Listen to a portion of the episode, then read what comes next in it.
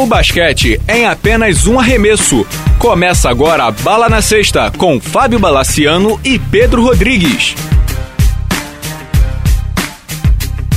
Amigos do Bala na Sexta, tudo bem? Podcast voltando em ritmo frenético. Pedro Rodrigues, tudo bem? Temporada bombando, hein? Basquete brasileiro, Liga Sul-Americana, NBA, tudo bombando, né? Tudo bombando, tudo bom, Bala? Tudo certinho? Tranquilo, tranquilo. Vamos começar falando de Liga Sul-Americana? Vambora. Na semana que passou, foram definidos os quatro finalistas da Liga Sul-Americana. Malvin e Boca Juniors já tinham passado de fase, né, Pedro Rodrigues? E acabaram eliminando o Limeira, infelizmente para o basquete brasileiro, porque seria interessante ver três times jogando a final. Mas na outra, no outro grupo passaram Mogi, que jogou em casa, e Bauru. Bauru, inclusive, ganhou as três partidas do grupo. Mogi ganhou duas, uma inclusive de Brasília, que acabou sendo eliminado, e o time do Equador, DKT, acabou também sendo eliminado. Com isso, estamos na final com Mogi, Bauru, Malvin, do Uruguai, e Boca Juniors, da Argentina. Essas finais devem ocorrer no na semana de 25, ou seja, daqui a duas semanas, ainda sem local definido, isso é uma maravilha do basquete sul-americano, né? Tem um Final Four aí de Liga Sul-Americana, cujo campeão vai para a Liga das Américas e a gente ainda não sabe onde é, né, Pedro Rodrigues? Mogi cogita, Bauru cogita, o Boca também disse que quer, mas é bem legal ver Bauru, carne de churrasco, né? A gente já imaginava que eles iam chegar porque montaram um dos melhores elencos do país, mas muito interessante é Mogi, né? Porque Mogi, para quem não lembra, foi 12, se eu não me equivoco, na fase de classificação do NBB. Conseguiu avançar ganhando de Limeira, chegou até a semifinal contra o Flamengo, ganhou uma vaga na Liga Sul-Americana e tá indo, né? Contratou o Chamel, Paulão, o Elinho e tá indo forte junto com o técnico Paco Garcia. Para mim é uma das melhores histórias do basquete brasileiro nos últimos anos, concorda, Pedro? Com certeza. Desde o final da última temporada a gente já tá com um olho clínico em relação a ele, né? Que realmente foi uma agradável surpresa, né? Ah, com certeza. Com certeza o time dirigido pelo Paco Garcia é uma, é uma grande surpresa. Acho que eles vão ainda dar o que falar em termos de resultado nesse ano. Não sei se pro Final Four, porque tem Bauru, acho que o Bauru é o grande favorito, mas eles vão fazer um grande NBB. Nesse fim de semana eles jogaram contra o Pinheiros e ganharam no Pinheiros, no reencontro do Chamel, e graças a Deus não foi nada de grave no joelho, como a gente suspeitava no último programa. Ganharam do Pinheiros no NBB, estão começando bem também. Vão dar trabalho. E, e, é bom ficar de olho, Pedro, nesse time de Bauru, cujo estilo não é muito ortodoxo, eles têm muita bola de três e tal, mas é um time absurdamente talentoso. Tem, tem o Alex, tem o Hetzheimer, tem o Ricardo Fischer, tem o Larry vindo do banco, tem o Robert Day, que mete muita bola e mete até o bolso atleta para dentro, mas enfim. vamos deixar isso pra lá, né? Que isso, isso é uma coisa bizarra, acho que são uma coisa. Vamos, é, vamos em frente. Vamos em frente, né? Vamos, nem... vamos nos ater à quadra essa semana.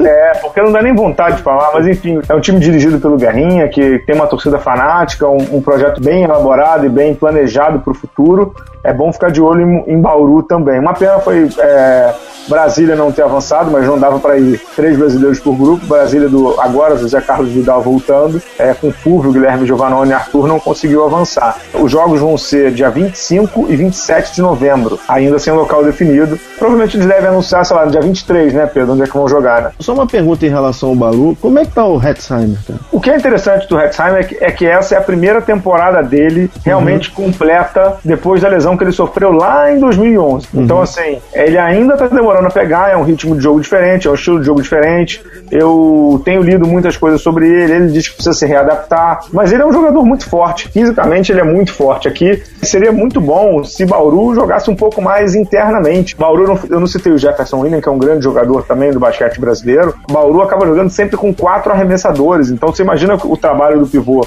não é lá uhum. muito fácil, né?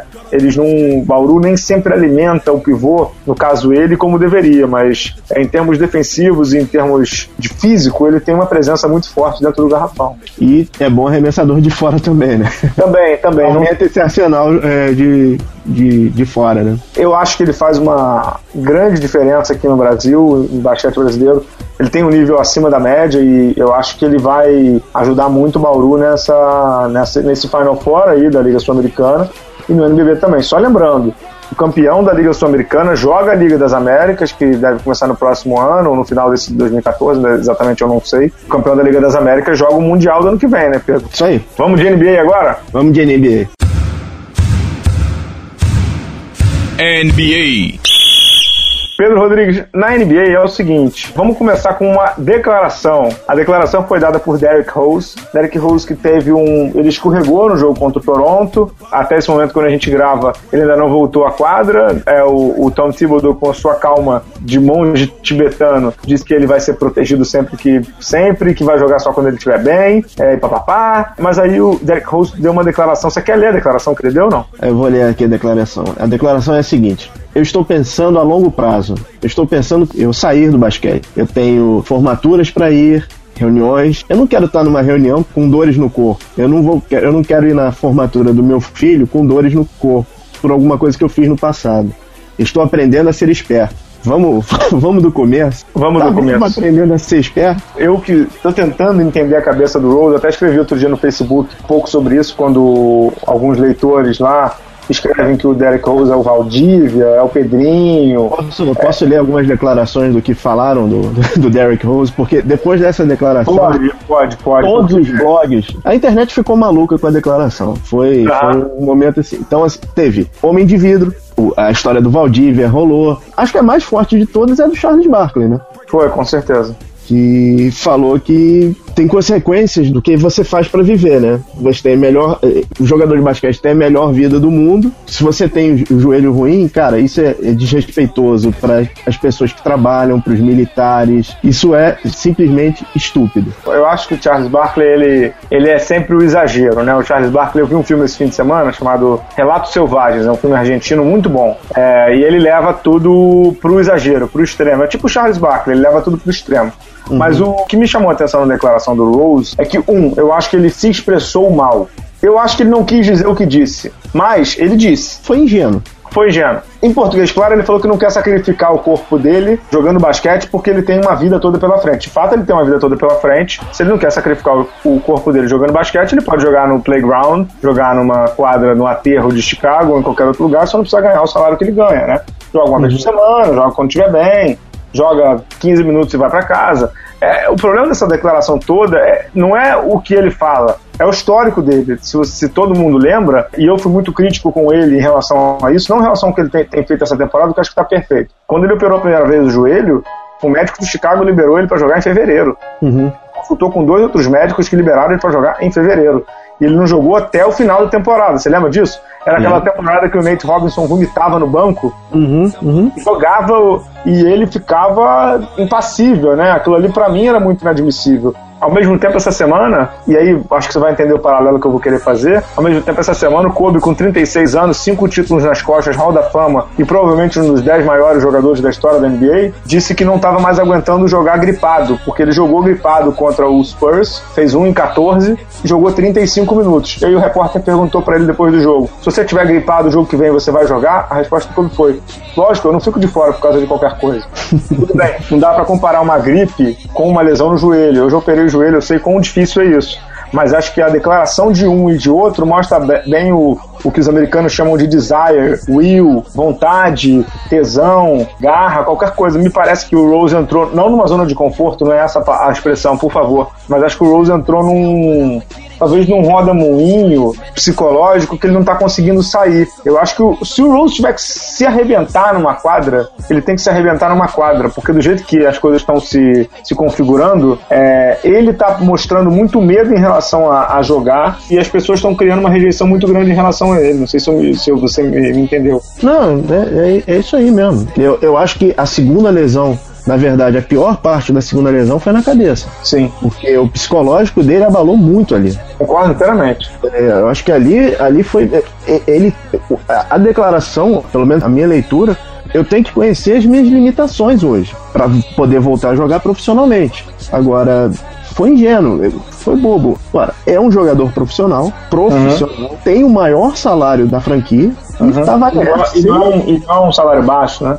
Vai ganhar 100 milhões acumulado por, por esse contrato, entendeu? Então não é, não foi uma declaração feliz. O time acolheu, todos acolheram, é, acho que é a frase é, da aliás, semana. É, aliás, é louvável tudo que a franquia Chicago, desde atletas até o Tom Thibodeau, até a, a, o management, né, lá, o, os diretores, tem feito com e pelo Derrick Rose, desde de que começou esse, esse inferno que é a vida dele em termos de lesão, essas coisas todas.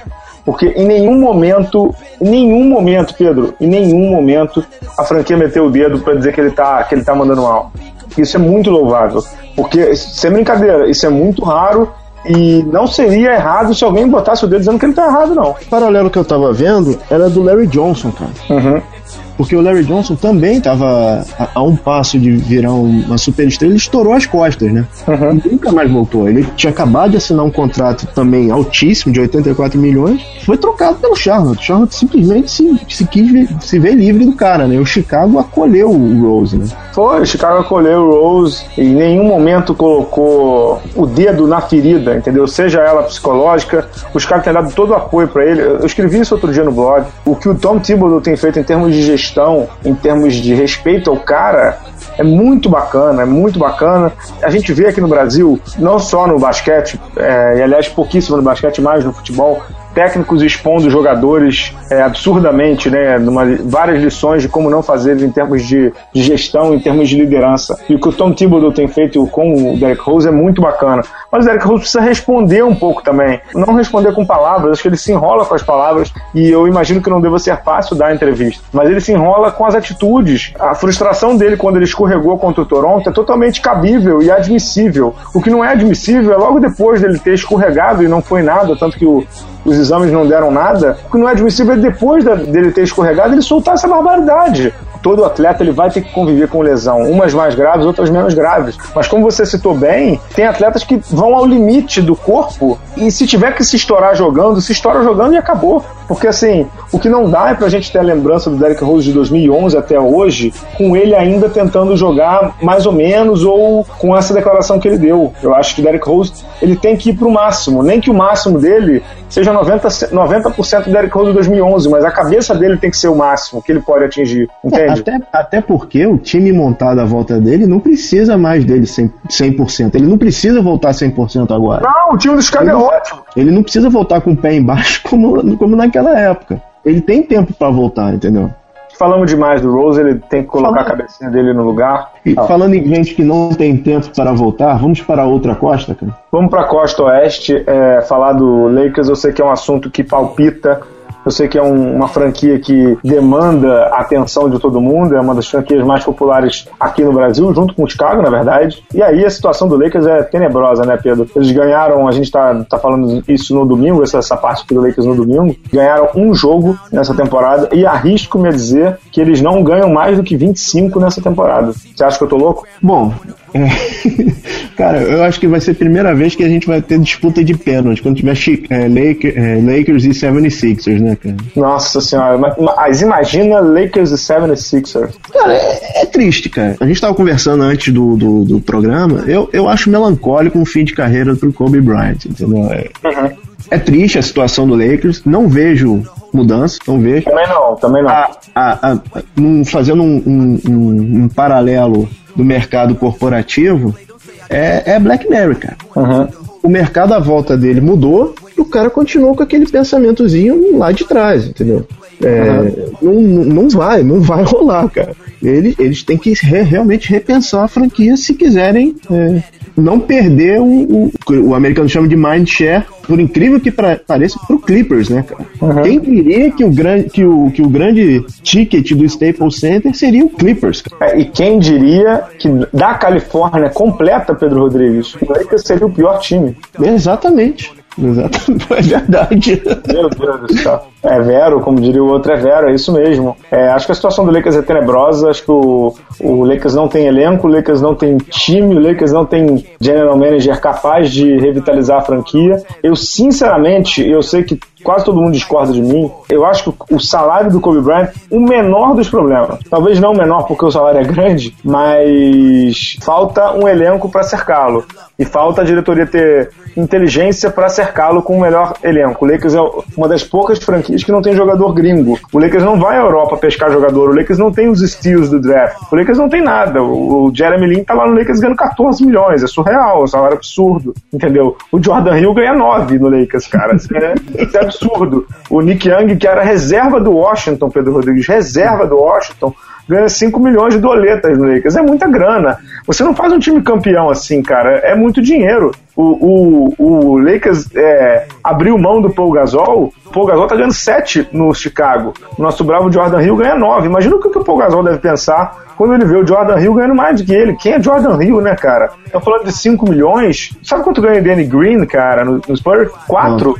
O Danny Green ganha 4 milhões no Spurs. Uhum. Entendeu? O Bellinelli ganha 2.8 no Spurs e o Lakers está pagando 5 no Nick Young, que é um personagem dele mesmo. Entende? É, fechou com o Patrick Mills, que é um baita armador reserva, por 3 milhões e meio. Será que não, não é uma questão de também de, de pensamento de administração de time? É, será que o, o, o, o, Lakers ainda pensa muito, como você falou do Kobe, o Lakers ainda pensa muito com o nome. Ah, eu sou o Lakers, eu vou contratar quem eu quiser. E não é assim mais. Não é mais assim. O, o Lakers tem que olhar para o mercado e entender que a situação mudou. Os jogadores não vão mais para lá simplesmente porque o, a franquia é glamurosa, entendeu? Glamurosa é só a música do MC Marcinho, né, cara? Não tem mais como ser assim. Ou você contrata por competência, ou por ter um plano razoavelmente decente para você fazer algo, ou ninguém vai pro Lakers jogar no Lakers porque o Lakers é bonitinho, não é assim. Ah, vai, vai sobre uma pressão tremenda.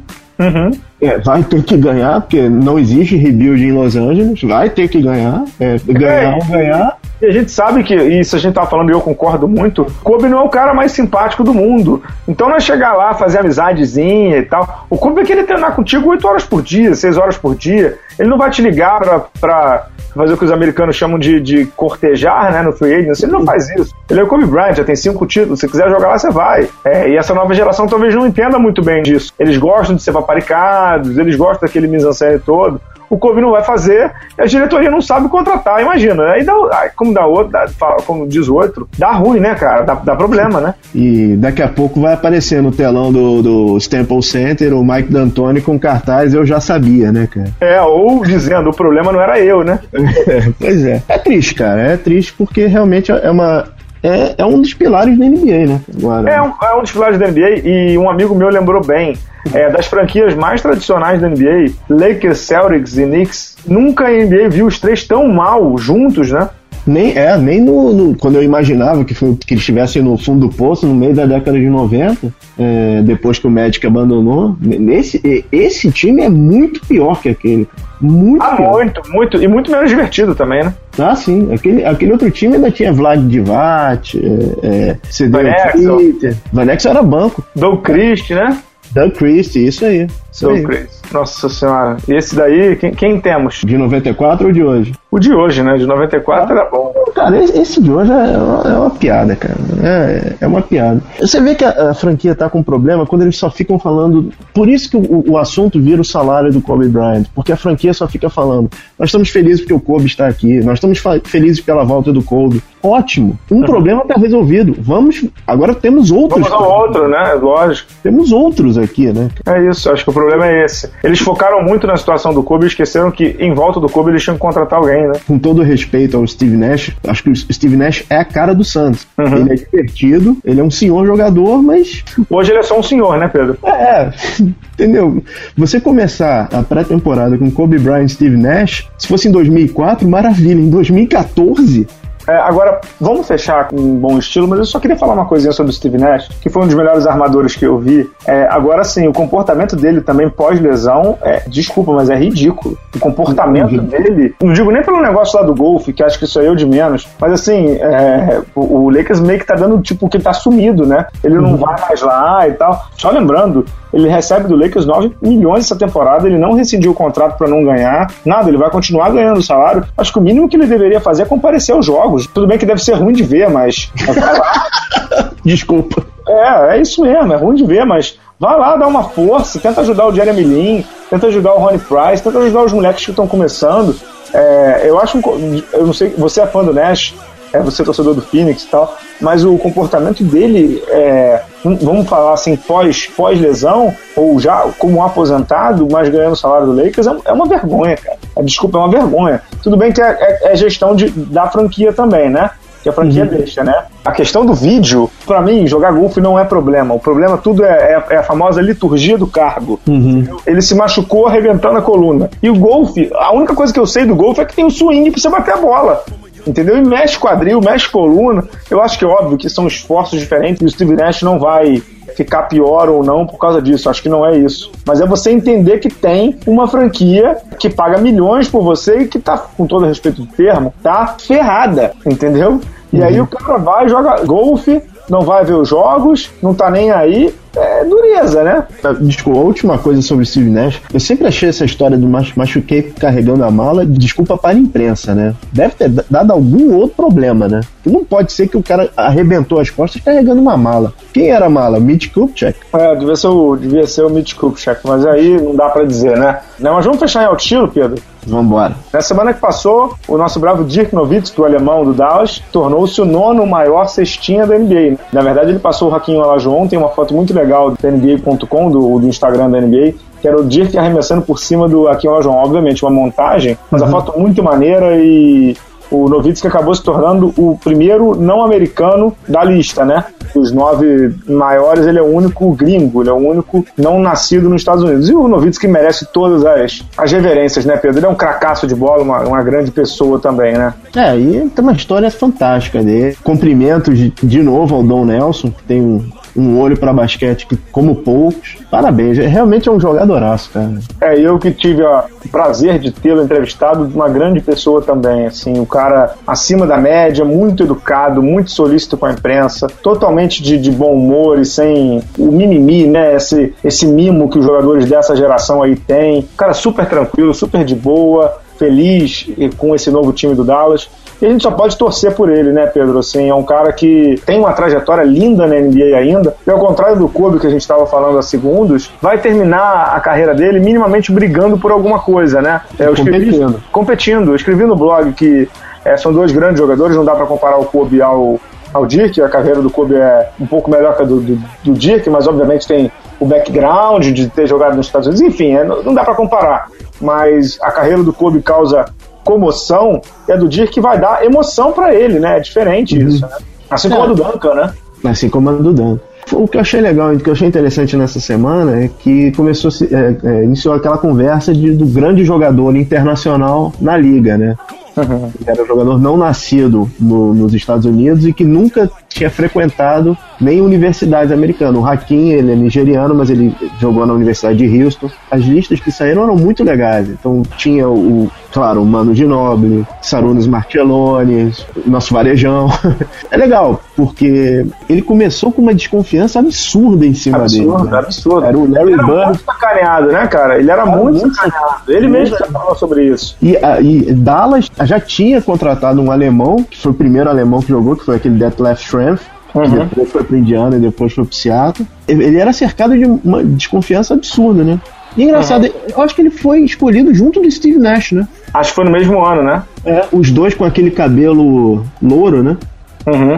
E... É, acho que foi isso mesmo. Acho que ele, ele chegou lá cercado de muita desconfiança. Acho que o, o Novitsky ele teve que, ele teve que provar um. Não é que ele era um grande jogador, ele teve que provar que, que pertencia à NBA. O que, é, o que é mais difícil porque as pessoas não olhavam Pô, quem é esse branquelão que tá chegando aí, que tá sendo comparado ao, ao Larry Bird? Como assim comparado ao Larry Bird? Vamos ver se ele sabe jogar basquete, né? A dúvida é se ele podia jogar basquete na NBA, né? E a, e a discussão em qual a posição que ele, que ele jogava, se ele era pivô, se ele era ala pequeno, se ele era ala de força. É, e, e acho que o Novitsky também tem uma coisa muito interessante, e, e aí só pra gente fechar mesmo o programa de hoje, que a gente já tá há muito tempo, é um cara que soube se moldar também com o jogo. O Novitsky chegou na NBA, você lembra das médias de, de, de, de tiro de três pontos dele? Hoje ele quase não arremessa mais de três pontos, ele faz um jogo que lhe dá muita vantagem, que é jogar mais perto da cesta, contra caras que, que, que não têm a mesma técnica que ele. Então é um cara que aprendeu a jogar na NBA também, e jogar na NBA